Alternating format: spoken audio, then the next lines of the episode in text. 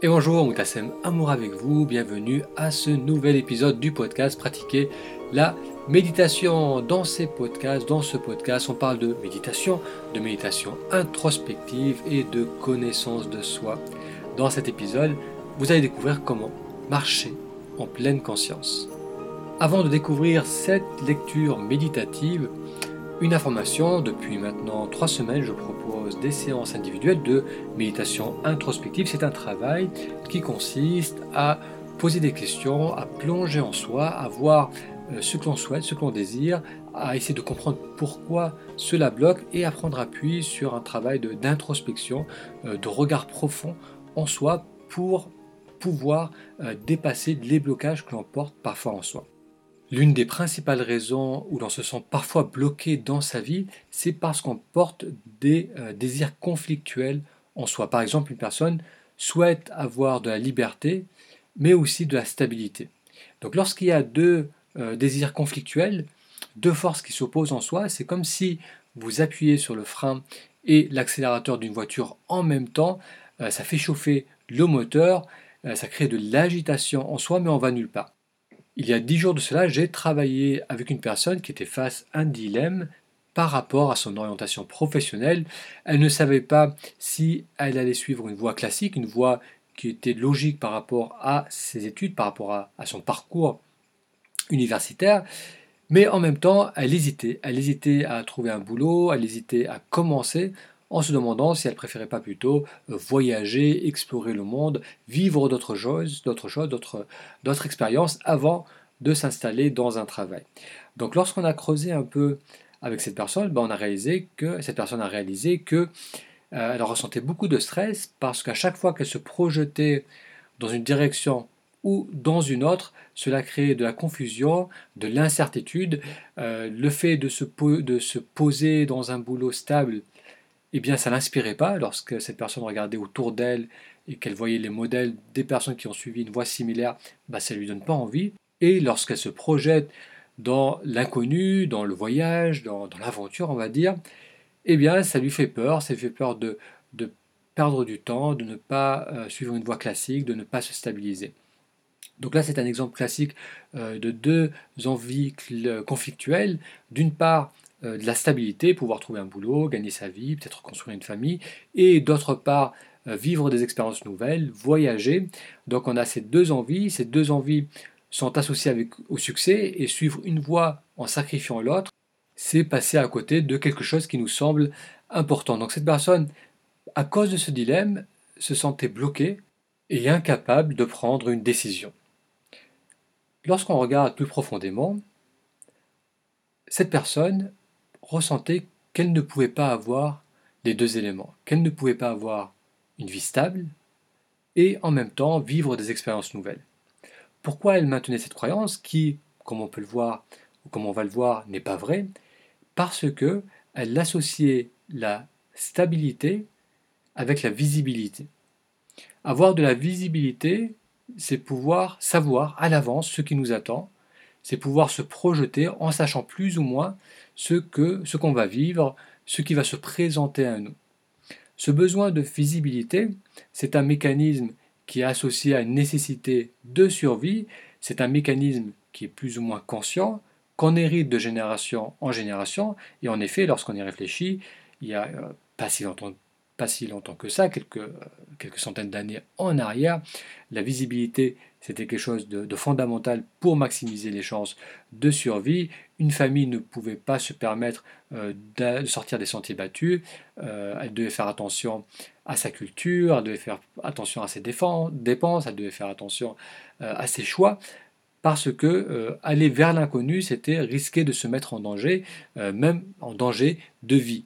Donc cette nécessité d'avoir de la visibilité par rapport à là où l'on va, c'est hérité de génération en génération et ça va arriver jusqu'à nous, plus ou moins fortement selon notre éducation, selon notre famille, et on va garder euh, cela profondément en soi, l'idée que pour avoir une vie stable, il faut absolument que j'ai de la visibilité.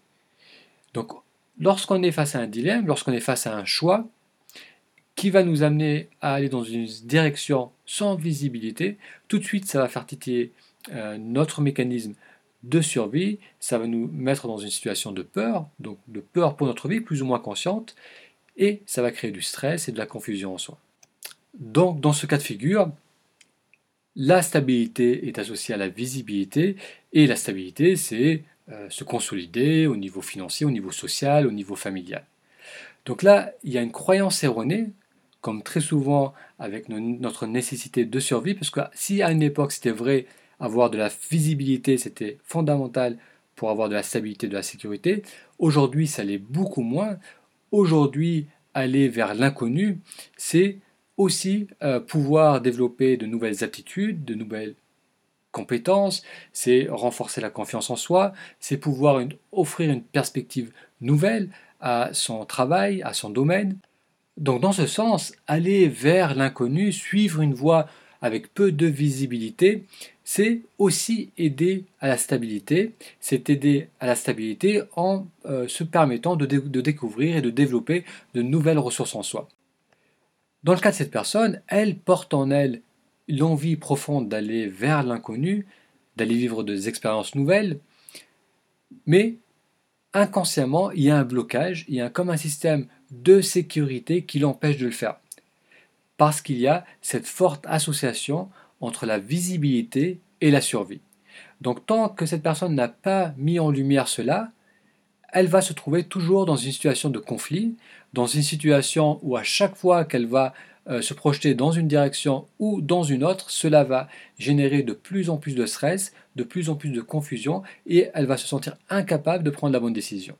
Le travail de méditation introspective que je propose a pour but donc de mettre en lumière nos mécanismes intérieurs, nos peurs inconscientes pour nous permettre de sortir de notre situation de blocage pour nous permettre de dépasser les conditionnements de l'enfance, pour nous permettre de découvrir ce qui est vraiment important pour soi et non plus de suivre les règles, les règles de la culture, les règles de la famille, euh, les règles que l'on a héritées plus ou moins consciemment et qui aujourd'hui nous empêchent de nous affirmer, nous empêchent de nous exprimer pleinement.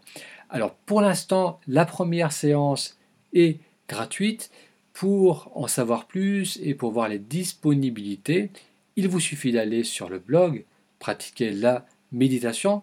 Vous pouvez faire une recherche si vous ne connaissez pas encore le blog, une recherche Google, Pratiquer la méditation et dans le menu, vous avez une rubrique Rendez-vous.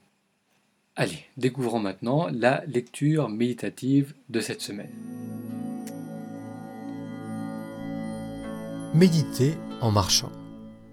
Lecture méditative d'un texte de Thich tiré de son livre La sérénité de l'instant. Méditer en marchant peut être très agréable. On marche doucement, seul ou avec des amis, si possible, dans un bel endroit. Méditer en marchant, c'est profiter vraiment de la promenade en marche non pas pour arriver, mais juste pour marcher. Le but est d'être présent dans l'instant conscient de sa respiration et de sa marche en goûtant chaque pas. Il faut se débarrasser de tous les soucis et toutes les angoisses. Ne penser ni au futur ni au passé, juste profiter du moment présent. On peut prendre la main d'un enfant, en marche, en fait des pas comme si on était la personne la plus heureuse sur Terre. Dans la vie, on marche tout le temps mais notre marche ressemble plus souvent à une course. Quand on marche de cette façon, on imprime alors anxiété et tristesse sur la terre. Il nous faut marcher en imprimant paix et sérénité. On peut tous faire ainsi pourvu qu'on le veuille vraiment. Tout enfant peut le faire. Si on peut faire un pas comme cela, on peut en faire deux, trois, quatre et cinq. En étant apte à faire un pas paisible et heureux, en travail pour la paix et le bonheur de l'humanité tout entière. Méditer en marchant est une pratique merveilleuse.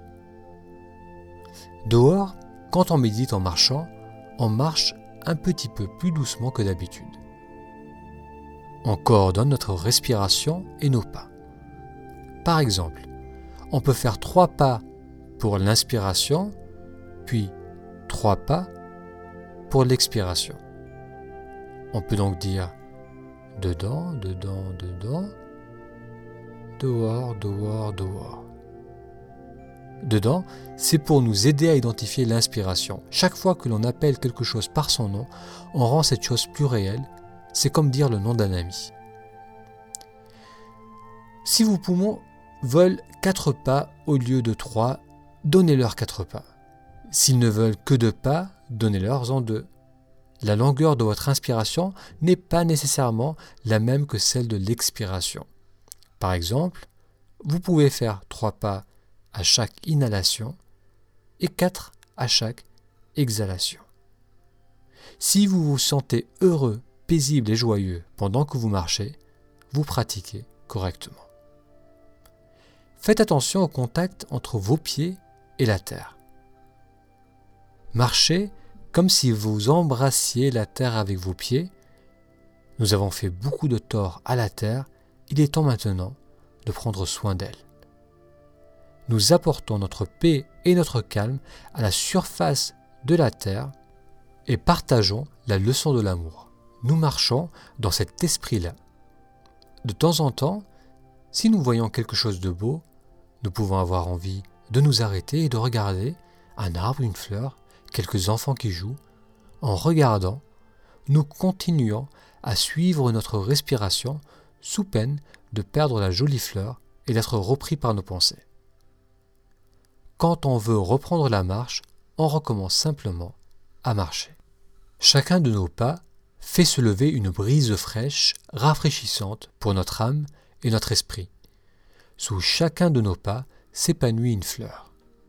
Cela n'arrive que si on ne pense ni au futur ni au passé, et si l'on est conscient qu'il n'y a de vie qu'au moment présent. Et cela conclut ce texte sur comment méditer en marchant, texte de Thich Nhat tiré de son livre La sérénité de l'instant.